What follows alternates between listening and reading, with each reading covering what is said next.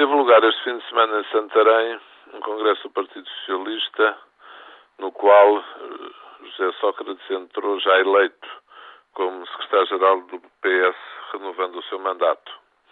O Congresso demonstrou também, como tinha demonstrado essa eleição prévia, que os adversários de há dois anos de José Sócrates eh, lhe estão praticamente todos rendidos, com exceção de Manuel Alegre, de Helena Roseta, eh, mas que tiveram muito poucos apoios, quase não conseguindo reunir o número de delegados suficiente para subscrever moções ou apresentar listas.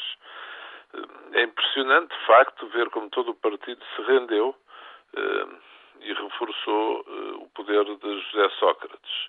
E esse reforço sair do Congresso este fim de semana, naturalmente que se traduzirá numa força maior do Primeiro-Ministro José Sócrates. Dá, pois, um alento novo para os tempos próximos de governação, o modo como decorreu esta reunião magna dos socialistas. Mas o facto de José Sócrates estar mais forte tem também uma consequência.